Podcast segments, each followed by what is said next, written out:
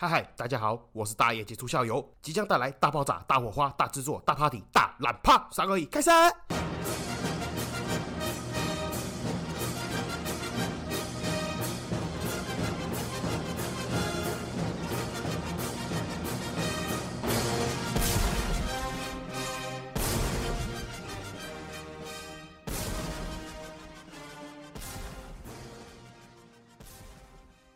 嗨嗨，这里是社会观察记，我是大爷九校友，欢迎回来。好，事隔一个多月，终于更新了，相信大家应该听得出来，我这个声音是有气无力啊，主要是真的因为很累。但是我想呢，事隔一个多月了，好像还是需要更新一下来告诉大家我最近到底在干嘛，然后做什么事情。主要呢都在忙两件事情，第一件事情就是生小孩。哦，这个我老婆呢，终于顺利生产，母子均安，第三胎了哈。我现在是三宝爸了。那这个月呢，当然就是在忙老婆坐月子啦，还有这个小孩子各种检查啦、打针啊，有的没有的事情，所以最近是真的很累哦。这个各位。听众好朋友，如果是为人父母，就知道这个小孩子刚出生呢，前几个月要睡过夜会比较困难一点。那现在刚好恰巧是这个状况了，因为半夜有时候会饿醒嘛，就要喂奶。像昨天一路搞搞到凌晨四点才睡觉，早上八九点又要起来开始准备工作的东西。那至于会不会有第四胎嘞？短时间内、短期间内，我觉得应该是不太可能会有了。虽然我很喜欢小孩子，但是我们还是要尊重一下老婆意愿。哦，再生下去，我怕我老婆会打死我。当然，我觉得也不是说完全没有这个机会了。假设嘛，假使说我赚了大钱，发了大财，有一个大别墅，里面有两三个佣人。那当然可以生啊，但是现阶段这个状况不太可能允许我继续生下去，那就是这样子啦，顺其自然。三个已经够算是增产报国了，我觉得这个台中市市长都应该颁我一个奖，还有颁给我老婆一个奖。我觉得这个一向哦，生小孩养小孩真的不是贵，是累的问题哦。你说你要穷养富养，终究还是能养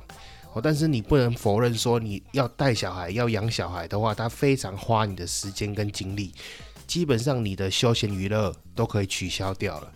你像我已经大概大女儿已经四岁多了嘛，我至少四五年没有看过电影这种东西。但是幸好嘞，我是一个比较奇葩的人啊。我个人而言呢，对我来讲，我的休闲娱乐，我喜欢的休闲娱乐就是讲干话，跟人家聊天。我所以其实这种打电动啦、看电影啊、唱歌之类的，我本来就属于可有可无啦。说实在话，题外话哦，讲到这个生小孩的方面啊。我不知道什么，最近这几年啊，常常会有一些论调哦，在这个新闻媒体啦、包装杂志也好啦、各大社团啊、评论区啦、平台都会看到，有些年轻人说，现在他不想生小孩的原因，是因为他觉得现在的世道不是很好，哦，这个地球的环境也不是很好，人间跟炼狱一样。然后他们自称哦，不是我我嫌弃他们，是他们自称，他们自称说他们觉得他们是劣质基因。我觉得他们这个能力不行，家庭背景也不行，哦，这个不希望小孩子生下来吃苦，哦，受苦受难，所以他们与其这样子嘞，就决定他们不要生小孩，不要折磨小孩子。当然，我必须要讲了，这个以下嘞是我自己这个神经病、肥宅痴汉、耳男的个人偏激见解，哦，偏激解释、偏激的观念，啊，不一定代表正确，只是代表我自己个人的这个对这件事情的看法、想法。然后，并且我也要首先先说，我不是说排斥、反对任何不生小孩的人，我只是说这一派哦，刚刚以上这些原因。说不希望小孩子受苦受难，所以不把他们生下来的这一派人，这种说法嘞，我觉得很不以为然啊。就是我直接讲明一点呐，我觉得这种理由真的很烂。又或者是说讲白一点呢，有这种自知之明的人，其实绝大多数嘞，都不是真正意义上面不应该生小孩的那一群人。应该是讲啦，其实我这个人很奇怪，就是我可以当真小人，但是我不喜欢当伪君子。就是你要我干坏事，还是你要做肮脏事，我会明讲，你也可以跟我明着讲，可以接受我就做。但是我不喜欢。这样弯弯绕绕，然后讲胡乱话，然后就是就是中心啊，核心思想就是我不喜欢睁眼说瞎话。我可以跟你一起干卑鄙的事情，可以跟你一起干恶心的事情，干下流的事情，但是我就是没有办法接受这个睁眼说瞎话。对就是对，错就是错。所以如果你说你这个家庭的基因哦，你的爸爸妈妈、兄弟姐妹啦，还是你的比如说阿公阿妈、外公外婆之类的。哦，真的有什么多重障碍，然后智能障碍啦、残缺啦，有的没有的重大疾病点点等这些的，又或者是说怀孕了，你去做产检，小孩子有多重障碍点点等之类的重大疾病，你说你不想把小孩子生下来受苦受难，这个我能理解。又或者说你家里面真的是直接破产的那一种，哦，低于贫穷线，全家拾荒为生，你跟我说你不把小孩生下来，是因为不要让他受苦受难，这个我也能理解，我也能懂你，我也认同了。但是绝大多数会讲这种话的人，我觉得就我侧面观察，大部分都是白领，而且尤其是很多都是知识分子。退一万步来讲好了，就算不是什么中高收入的，至少也是一个一般上班族吧。听到这里，你也不要误会，我不是要骂说不生小孩的人。我是要讲说，你们这种理由借口嘞，我觉得很不负责任呐。他妈这个小孩都还没生下来，你也没有问过他，然后他就被你拿来当借口跟理由，你这不就跟胖子说自己胖是因为骨架大是差不多的意思吗？我的意思就是说哦，我相信各位这个听众好朋友看过我的照片、看过我的影片的，就会知道说我是一个死胖子哦。确实嘞，我的基础代谢率比较差，但是但是我们还是必须要承认，我胖之所以胖，是因为我懒，我懒得运动，又爱吃，然后生活习惯又差，然后又常熬夜，所以这种情况之下嘞，就算你好啦。让你什么骨架大了，基础代谢率差了，就算你排除这些原因，我跟你讲，那个也只是胖跟超级胖的差别，始终就会是个胖子。好，所以我从来都不会拿一些什么啊，我骨架比较大啦，啊，我天生就是容易胖啦，啊，我天生就是水肿啦，基础代谢率差这种鬼话来搪塞做借口。but 哦，就是有这个 but，但是这个胖啦，又或者是懒啦，体态的问题，这个是我自己乐意的嘛，我造成的嘛。那既然我没有造成任何人的伤害，我没有影响到其他人，那理所当。当然，我觉得也没有什么资格，别人可以嘲笑我或是干涉我嘛。那你说身体健康状况因素，那了不起，我就是自己承担这个结果嘛。那你要说我对不起，我就是对不起我的家人跟我的老婆小孩而已啊，不是这样说吗？所以同理，我对于这种不生小孩族群的朋友们，其实我的想法也是一样，就是这个都是你自己的决定，你自己的选择，没有人有资格批评你们，或者是嘲笑你们，对你们有任何的这个负面评价。但是还是如同我前面所讲啊，就是我觉得哈，跨湖绝大多数跨湖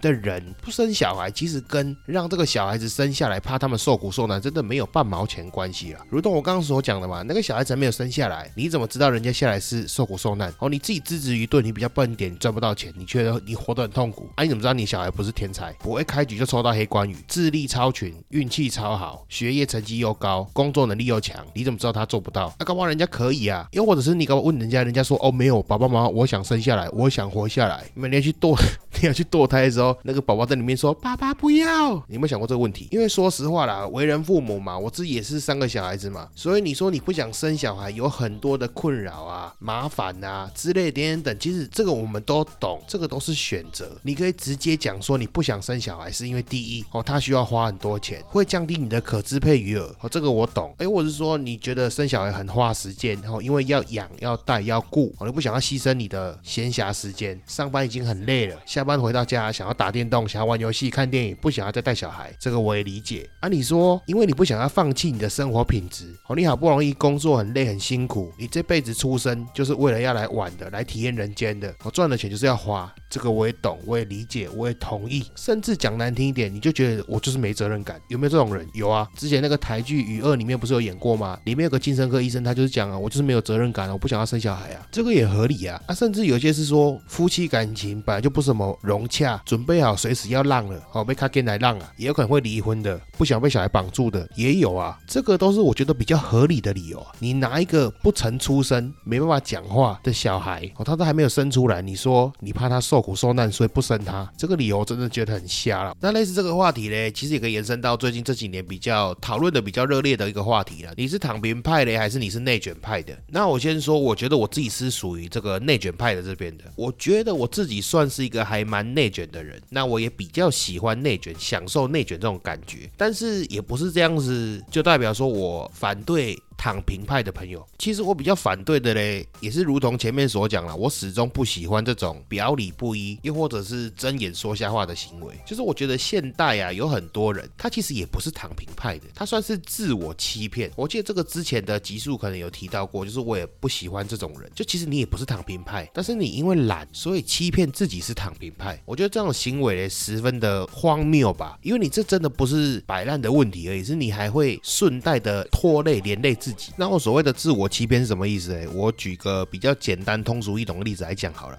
假设比如今天我要期末考嘛。那我就不喜欢读书，我就懒得读书，我就没有读书的天分。我自认嘛，我没有读书的天分，所以我就没有备考，我就没有准备，也没有念书。直到考试那天，我考得很不好，那这个是不是意料中的事情？那成绩出来分数很差，这个是不是意料中的事情？那我接受了，因为这一切都是合情合理嘛，对吧？但是我观察到现在有一派人，就是他明明知道要期末考了，然后他就是不想念书，他也懒得念书，然后骗自己说没有天分，不适合念书，所以他就不备考，不读书。但是结果考试成绩出来之后嘞，他就开始抱怨了啊，为什么考那么低分啊？我就说了，我天分不好嘛。啊，真羡慕那些分数考得高的人哦，他们要不是作弊，要不然就是天生基因好，也是靠爸妈的。我不服气，我考那么差，一定是我基因不好，当天表现不佳哦，老师教的不好，跟我自己都没有关系。你说我举的这个例子很荒谬吗？可是你自己仔细回想一下，你是不是常常在你的 IG、你的 Facebook、你的朋友圈里面，总是会看到有那个别几个人，每天的现实动态都是吃吃喝喝、夜唱、到处去玩，然后工作尽量选那种最轻松的，最后再来抱怨说啊，一把年纪了都没存到钱，世道不公，因为我背景不好，老天也对我不好。我的衰这种诸如此类抱怨天抱怨地抱怨整个社会这种话，我的意思是，如果你是躺平派的话，你就根本应该要知道说，前面的这些享乐开销花费会导致于你后面赚不到钱呢，不是吗？没有存款啊。那其实前几天呢，在这个 Telegram 的群组里面，有一个女生的群友有提到，她有时候呢很累的时候也会自嘲自己是躺平族哦。其实她是认为说呢，她觉得哦现阶段，比如说她的待遇啦、她的收入啦、她的现况。他已经满足了，他觉得他不需要再花额外或者是加倍哦，因为这种付出努力跟收获，它其实会有点边际效应，你知道吗？它会递减，你的努力到后来会跟你的收获不成正比。他觉得他没有必要再额外花那么多力气去得到更多的东西，他现在已经现阶段满足了。但我反而觉得这也不是一种躺平派啦，应该这样讲，我觉得凡事没有非黑即白嘛，躺平跟卷不是绝大多数都会站在极卷或者是极躺这边嘛，你也躺。派也有躺着卷啊，卷也有卷着躺的啊，是不是这么说？卷着躺就是你以为他在卷哦，其实没有，他只是侧睡躺成一个六字形这样卷起来躺。他躺着卷是什么意思？就是你以为他躺着，结果不是他在练腹肌，他一边躺一边做这个俄罗斯转体，有没有可能？当然，刚刚讲的那个是干话啦。至于什么不是干话嘞？我跟你讲。我常常跟身边的朋友，还有一些比较年轻小辈的朋友们讲说，认清楚自己是什么样的人，认清楚自己什么咖小，这个就不是干话。我觉得在这种肯定啦、认同啦、成就之类点点等，人可以出钱的分为两种。好，一种呢就是由自己去看向整个世界。那比如说有些人他就认为他是唯物主义嘛，哦，就是不管是人啊、动物啊、星辰大海啊。都是这个原子啊、分子啦组合成的物质。哦，这个眼睛看得到的这些物质，这些有形体的东西，终有一天会烟消云散，会不见嘛？那他来到人世间的这一趟目的，就是过得开开心心的。他管你，他管你怎么看他，他管你其他人的认同。哦，反正。东西好吃就好吃，贵也不重要，不贵也不重要，反正他吃到嘴巴里面这东西，他当下觉得开心、好吃、喜欢最重要。甚至有时候这个吃的东西好不好吃啦，住的地方漂不漂亮啦，穿的衣服美不美啦，也不是那么重要。对不对？就是放松心情，心灵上获得的快乐满足。我去爬爬山、打打坐、冥想，这一种快乐。世俗的这种金钱呐、荣耀啦，也不是那么重要。我管你怎么看我，为什么一定要功成名就？赚那么多钱要干嘛？反正我的快乐是内心上面的快乐，灵魂上面的快乐。我的快乐是每天去爬爬山、看看日出、休息、打打坐，这些不需要到什么钱啊？反正他这辈子就这样过了，这也是一种生活啊。然后或者是有些人他觉得就是自己只是。是这个沧海一粟哦，这个浩瀚星空里面的一粒沙哦，他觉得这个世界整体呢是有它的剧本，我们所有人呢出生就是按照这个剧本演完它而已，哦，所以就是平平安安、顺顺利利的过完这一生就好了。他也不在乎其他人的看法想法，他甚至认为呢，这一些不管是你的功成名就，还是你的工作顺利啊，甚至你遇到水小的事情，这些都是上天有安排的。俗话说得好嘛，随遇而安哦，是福不是祸，是祸躲不过哦。反正你这个人再怎么努力，也改变不了上天的安排。反正这辈子只要能过就好了，安安稳稳的这样子度过一辈子，这也是一种生活方式啊。所以我的意思就是，像我刚刚随便举的这两个例子嘛。如果你是这两种类型的人，你是这种类型的人，你的想法很单纯，你就觉得说拼搏、努力、金钱。哦，世俗的这种荣华富贵啦，甚至名誉啦、功成名就不重要，真的不重要。你所要做的就是这一辈子嘞，从由你的角度去看这个世界，把这个世界美好的事情体验一遍，看完了你就完全没有悔恨了，这辈子的任务就已经达成了。外面的这些附加的金钱也好啦，灌给你的名头啊。比如说你是某某董事长啦，还是某某杰出少年啊之类的哦，这个都是虚名，别人怎么看你都不重要。你说你是躺平派，你说你是享乐派，你说你是快乐主义派，这个我都十分的认同哦，因为这就是你的 lifestyle，你的生活形态，你的习惯，你喜好，你的心之所向嘛。那当然可能你是完全相反的人，就像我一样，另外一派。好，我刚刚讲的第一派，他是由他自己去看向这个世界，外在的所有看法、想法附加给他的东西，他或许都觉得不重要，自己过得开心最好。但我是属于第二类的人，我觉得我的人生肯定啊、自我认同啊、点点点等，这个是需要外界看向我的，我就是从这个世界外面看向我自己。什么意思嘞？应该用这个比较简单直白的话来讲，就像黑格尔讲的。就是你自己自我认同嘞，觉得自己好。假设比如说，我觉得我自己很帅，那没有屁用，因为只有我自己懂得欣赏我自己。好，要别人觉得我帅，我才是客观存在事实的帅。我自己觉得我自己很绅士，没有屁用。我要周边身边所有的朋友觉得我绅士，那我才是真的绅士。所以就是从两个方面下手嘛，一个就是比如说我们比较物质一点，我们努力拼命的工作，证明自己赚到了很多钱，过上了好生活。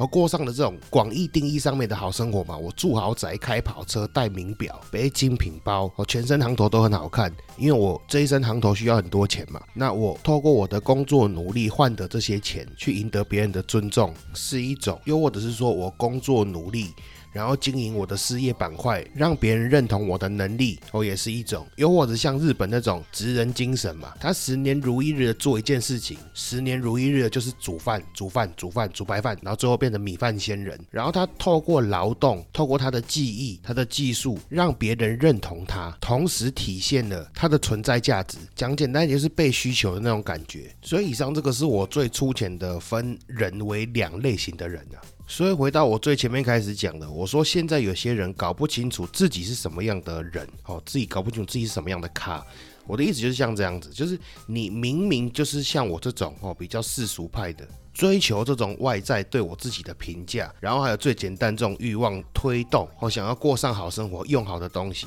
然后你偏偏又骗自己是那种闲云野鹤，吼，追求精神富足的。美其名，你说你最喜欢就是爬山看看日出，但是你真的去爬山露营，你都在跟人家比装备。反过来讲嘞，其实你是一个生活简单的人，然后追求是精神富足，每天就是希望爬爬山、远远足、看看日出日落、钓个鱼，回家煮个两个小菜，一天平静的这样过。但是你被世俗啦，或者是身边的家人朋友推着走。强迫你要赚大钱，你也会过得很痛苦，所以我才会一直强调说，你要认清楚自己是什么个性的什么人。那当然讲到这部分呢，不得不提前阵子嘞，这个 YouTube 老高他有一部影片是讲到这个智商对这个人生的成功不一定有帮助。经过这个搞笑诺贝尔奖的学者统计之后，发现呢运气才是这个人这一辈子财富的重要指标。那当然必须承认呢，这个影片我看得很快，没有看得很仔细，我就是这样子画画的就看过去。不过呢，这个影片的主要内容是在讲说，一群学者在提出他们的发现，他们的。研究哦，他们设定了一组模型，利用电脑去跑，只要人呢遇到好的事情，遇到绿点，那他们设定上他的资产就会翻倍。那如果遇到红点，就是水小的事情呢，资产就会减半。最后经过这个电脑的程式去跑，跑完之后发现哦，所有的暴增以及破产都是随机经由幸运去分配。实际上呢，与他们设定的这个每个人的智商高低呢是没有绝对的关系。简单白话文来讲，就是会发财都是因为幸运，会破。破产的通常也是因为地狱倒霉鬼。这个智商呢，在财富的累积以及破产之中呢，没有任何的帮助，所有的一切都是随机分布的。那我先讲我的想法啦，我觉得这个东西嘞，它从一开始的设定就错误了，所以才会得出一个错误的结论。我不知道你各位上大学的时候有没有做过一种课堂的作业，又或者是说报告哦，它主要就是设计这个问卷的问题，然后透过问卷呢来得到答案数据去做统计，然后通常这种情况下呢，有一些学生就被老师骂说你的题型设计的很奇怪，问题问出来的答案都没办法拿来做后面的参考依据，这是我最直接的想法啦。那当然，第二个是你说他们得出来的结论，这个财富的累积或增长与智商没有关系，这样说其实也没有错啦。因为我自己个人认为呢，这个财富的累积以及增长呢，跟你的能力比较有关系。当然，我也是必须要先说了，你说这个财富的累积啦，乃至于说什么暴富啦，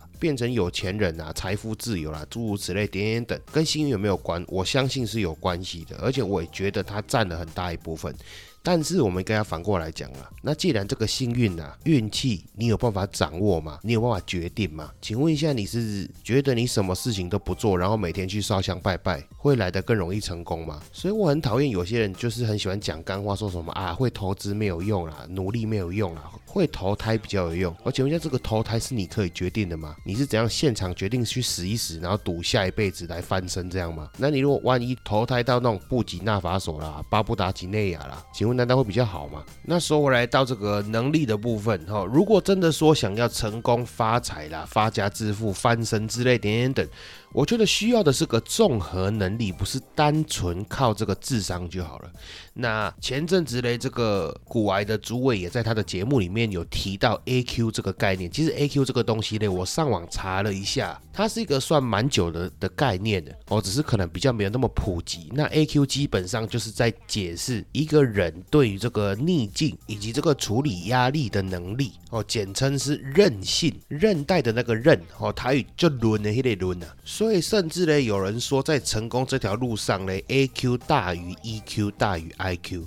那至于你如果问我的想法是什么呢？我觉得以上这个除了顺口溜以外，应该是没有什么作用了。我不是说 A Q 不重要，我的意思是说 A Q 很重要的同时嘞，还有几个能力，我觉得也很重要。一个是努力，一个是创造力，一个是洞察力，还有一个是行动力。那我相信我讲到这里嘞，一定会有人讲说，那你这不是讲屁话吗？优点都被你讲去了。那我就要反过来问你啊，如果你觉得我讲这些是屁话的话，那你怎么会觉得说学者们他们单独用一个智力来挂钩成功与否，你会同意嘞？就像是做任何的事情嘛，就算爬山、运动、学习、读书一样。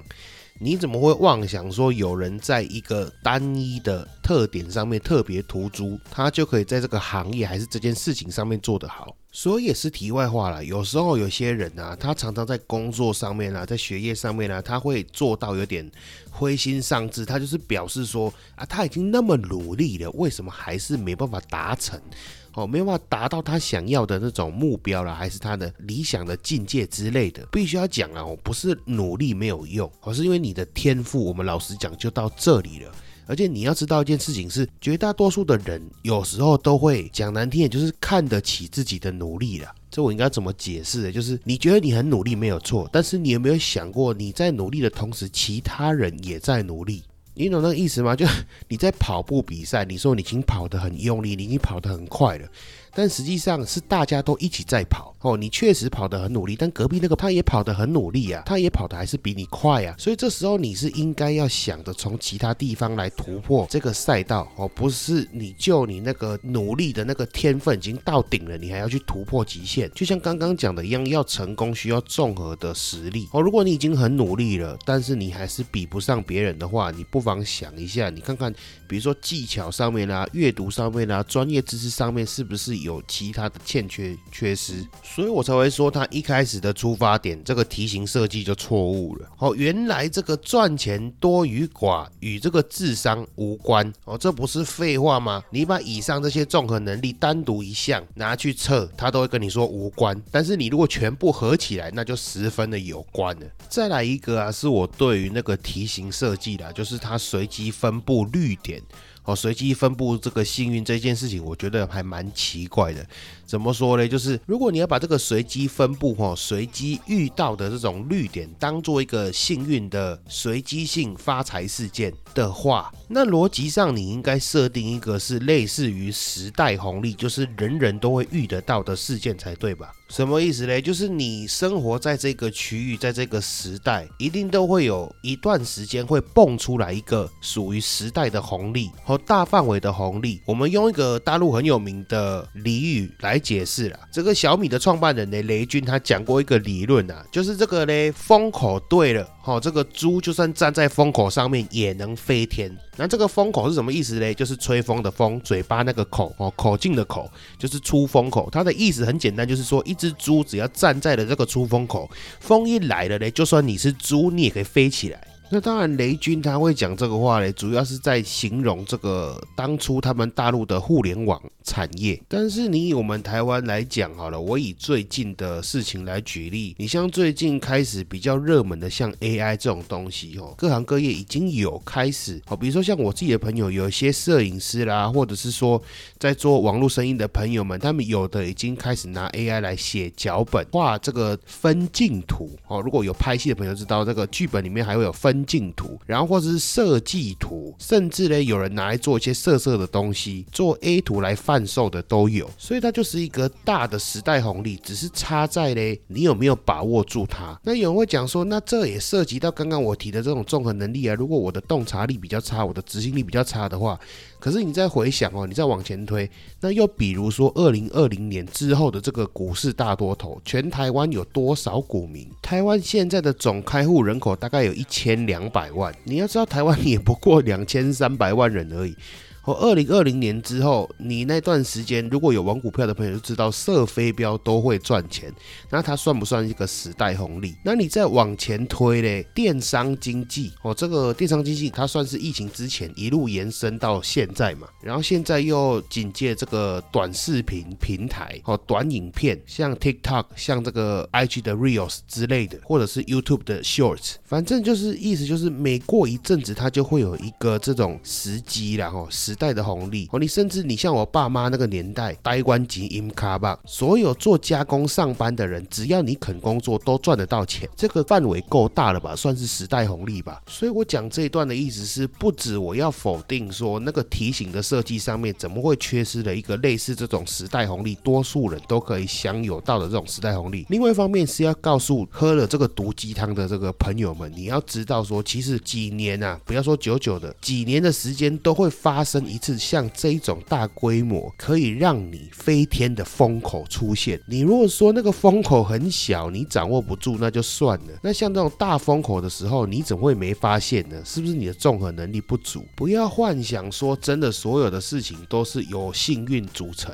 真的风口来的时候，你就算幸运，你也要有把握住这个幸运的综合实力啊！你没有执行力，没有洞察力，也不努力。然后也没有刚刚所谓那些 A Q E Q I Q 的，你觉得这个机会会掉到你的头上吗？或者说，比如说现在开始 A I 热，然后你什么都不学，你也什么都不会，然后突然有一个人，你走在路上推销你说，我看你骨骼惊奇，我推销你一本这个 A I 绝世秘籍。然后你从此打通任督二脉，就开始做成 AI 大师了，有可能吗？我跟你讲，我们必须要接受啦。就是如果真的纯靠运气的话，只有签微利彩才是纯靠运气，而且你前提还是你也要走去微利彩彩券行下注。所以我也常常跟身边的朋友讲啊，你像二零二零年我刚刚提到嘛，这个疫情之后这个股市大爆发嘛，大多头，我也很幸运，我也是那一波真的走狗屎运踩到翻了二十倍。我相信这个故事大家应该听到烂，但前提是我丢了两百八。八十万呢？如果不是我很早就开始这个赚钱存钱，又恰巧当时刚好是买完房缴完头期款的一两年之后，这个大笔开销嘞，短期间内也不会有了。然后平常呢，又刚好把这个保单啊，或者是生活费的户头切得很碎，有做好分配，所以剩余的这一部分闲钱啊，我才敢 all in，我也才能 all in。那也是恰巧嘞，广结善缘，刚好联系上一个小时候很要好朋友的弟弟，哦，以前只知道他会做。股票，不知道他是神人等级，然后又恰巧幸运呢，他愿意带我教我，哦，顺便直接报给我牌。所以你说这件事情呢，从头到尾算不算幸运？当然也算是一件幸运的事情。但你说我有没有在这件事情上面做准备？当然也有。同样的事情呢，我可以举例举出很多很多个，好像是我大学时期。对，题外话想到说我大学时期的那个赚钱之道那一集，竟然拖更拖到现在。啊，这不是重点，就是我大学时期嘞，绝大多数做的工作啦，或者是说兼职，都是朋友的无心之举。哦，比如说像之前的那个卖车，也是一个朋友，哦，他发现这个二手车有利润，然后我们聊着聊着之间呢，他就告诉我这件事情，说我们大学生可以怎么样兼职的去卖车，点点点等。然后像网拍也好，因为你像我是个死胖子嘛，是不是台湾衣服穿不下？然后能穿，我跟你讲，台湾的衣服品牌很奇怪，就是你那个胖子可以穿得下的衣服都很丑又贵哦。所以像我们这种呢，不想要受屈辱的人呢，就会去国外去买美牌，像什么 Stussy 啊，像什么 Dickies 啊，当时候我大学时候很热门这种东西。然后也是因为这样，我跟另外一个很喜欢美牌的朋友聊着聊着嘞，我们就发现了如何从国外进货，就是这样子很蠢的一件事情。又或者是像之前也有做过这个电脑周边的三 C 零件贩售在网络上面，那为什么会知道这个？东西呢，是因为我们这个黄金珠宝啊、翡翠加工件在广州，在中国大陆在对岸。然后呢，我就跟我一个朋友意外的聊这件事情，他说：“哎呦，他们做这个电子加工业的也在大陆的哪边哪边哪边。”然后呢，也是因为这个意外呢，我听他讲讲之后，有一次我出差去大陆弄这个我们业内的珠宝加工之类微博的东西，弄完了忙完了之后，我就顺带我坐着这个高铁啦去深圳哦，然后在那个深圳里面跑来跑去，然后跑到惠州去，有的有的没有的，才意外得。知这些电脑周边三 C 零件在哪边加工，或可以怎么进货之类点点等，这其实也很多都是幸运事件啊。但是前提是你没有广结善缘，又或者是说你主动去跟人家聊，甚至对这个有兴趣、有行动力、有执行力、有洞察力，那你再怎么幸运也没有屁用，它并不会天上掉下来，直接砸在你的头上，等你去拿。好，也不知道为什么扯了那么远，东扯西扯的。我这里最后做一个结论啊，就是想要告诉大家嘞，第一是你不生小孩，那是你自己的决定。我觉得就是比较实际务实一点的。我们讲实在话啦，像是对于我来讲，我的小孩比一切什么都重要。你不要拿什么全世界人类希望还是地球的未来这种宏大伟大的东西来跟我讲哦。所以你也不要去扯什么啊，你们这些人不生小孩，未来少子化啊，什么台湾进入老龄化社会啊。全球人口负增长啊，地球灭亡啊，这是都屁话。个人的幸福应该摆在全体幸福之前。我比较现实一点的，所以你不要跟我扯什么宏观目标啊、伟大目标啊、什么人类集体利益最大化。可是我说句实在话了，我自己是真的认为，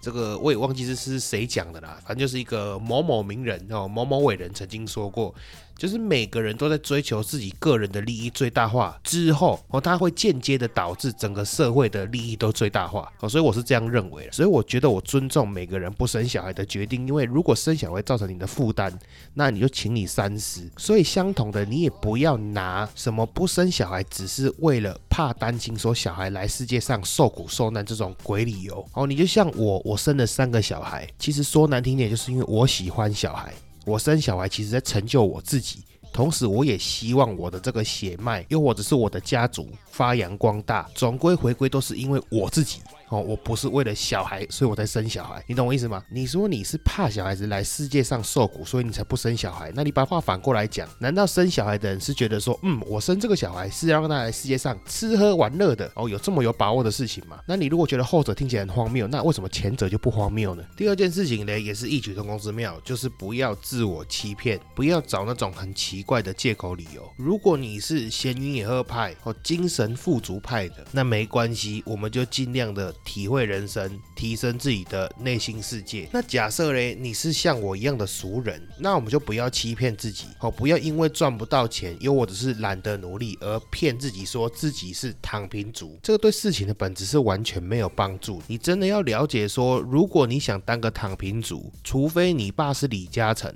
不然你就该接受说躺平是赚不到钱。哦，不要又要躺平，又希望自己钱很够花，没有这种事情，也不要来抱怨什么时不我与，老天对你不公平。像我今天一样要上班哦，从早上十点工作到晚上十点，其中闲暇的时间呢，还要去联系一些厂商、公司还有股东们，我副业的部分，然后我还是要来录音。现在已经是凌晨两点了，我不是要跟你说我有多牛逼，只是我要讲说我爱钱，然后我享受这个工作创业的乐趣，所以我承担这个责任跟压力，并且因为这样子我得到了回报。第三件事情呢，就是如同第二件事情一样，不要相信那些奇怪的毒鸡汤。发家致富发财确实是需要靠运气，但是不是只要有运气就可以发家致富，你还是必须要有其他的综合能力。俗话说得好，哈，这个机会呢是留给有准备好的人。幸运这种东西呢是可遇不可求，所以我们可以做的只有准备好这件事情，然后等待这个机会的到来，把握住机会。那也如同前面所讲的一样，哦，不要自我欺骗，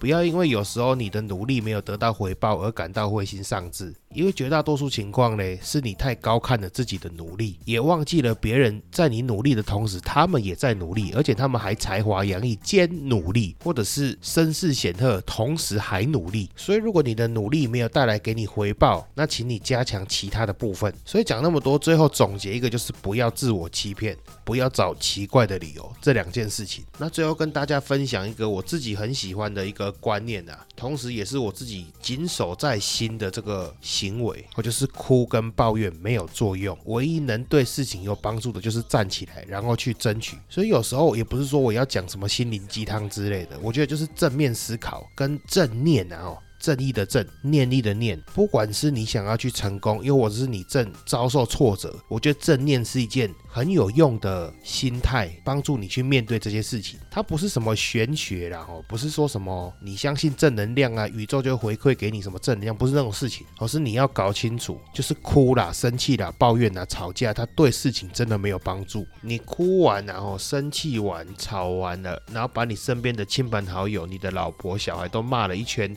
哦。都拖累了下去，然后把你的组员、同事全部都骂了一轮，干掉完之后，你会发现那个事情呢还是是摆在那边没有解决，还是你要去正面的面对它。哦，所以就是很简单，你就是要认清楚自己是什么样的人，然后去处理这件事情，就是这样子而已。好，那我发现呢，我好像越扯越远。我本来是想跟大家报告一下我最近在干嘛，结果谁知道讲了第一点之后呢，就受不了哦，开始这个夸夸其谈哦，以至于讲了半个小时，好像还没有讲到我第二点最近在干嘛。其实就是最近呢，我开了一个投资公司，然后跟朋友合股，然后分别投资了一个拍 AV 跟另外一个拍 GV 的公司。嘿，没有错，你没有听错，就真的是拍 A 片跟拍 gay 片。然后呢，还有其他的这个延伸的经济行为，好像是什么经纪公司啦、广告工商啦、写真摄影团啦，点点点点，有的没有的。那如果有兴趣的嘞，可以去推特 follow 一下这个大业杰出校友哦，我是用这个 ID，就是 DYU 大烂帕。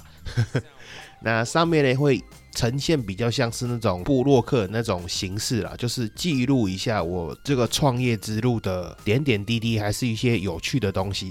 那因为你也知道，这个做的行业比较。敏感一点嘛，你做 A V 跟 G V 一定会有多少有那种比较裸露还是露点画面？那当然，其实我还是会尽量遮点呐，就是尽量做到三点不露这样子。但是这种东西呢，我觉得放在 I G 或 Facebook 很容易被 ban 掉，所以我就在这个推特再创了一个账号。那有兴趣的话可以去追踪看看，那上面常常会发一些有的没有的。那当然我知道嘞，大家对这个拍 A 片啊、拍 gay 片里面的其中好玩的地方、秘辛啊，还是之类的行业内的东西很有兴趣。但是呢，我还是必须要讲啊，因为现在。目前很多计划啦都在排程上面，还有些保密条约之类的合约之类的都不太方便现在讲。那等事情告一个段落之后呢，我还是可以开一集来跟大家分享聊一下这些东西，因为我知道说这个行业比较神秘、比较敏感一点。那业外的朋友们可能很好奇这个里面是怎么运作、点点等之类的有趣的事情。反正就是事情这个尘埃落定告一段落了哦，这个排程上的事情都完成之后呢，我再开一集来跟大家分享这样子了。那今天先这样子了，好，爱你们各位，拜拜，再见，周月。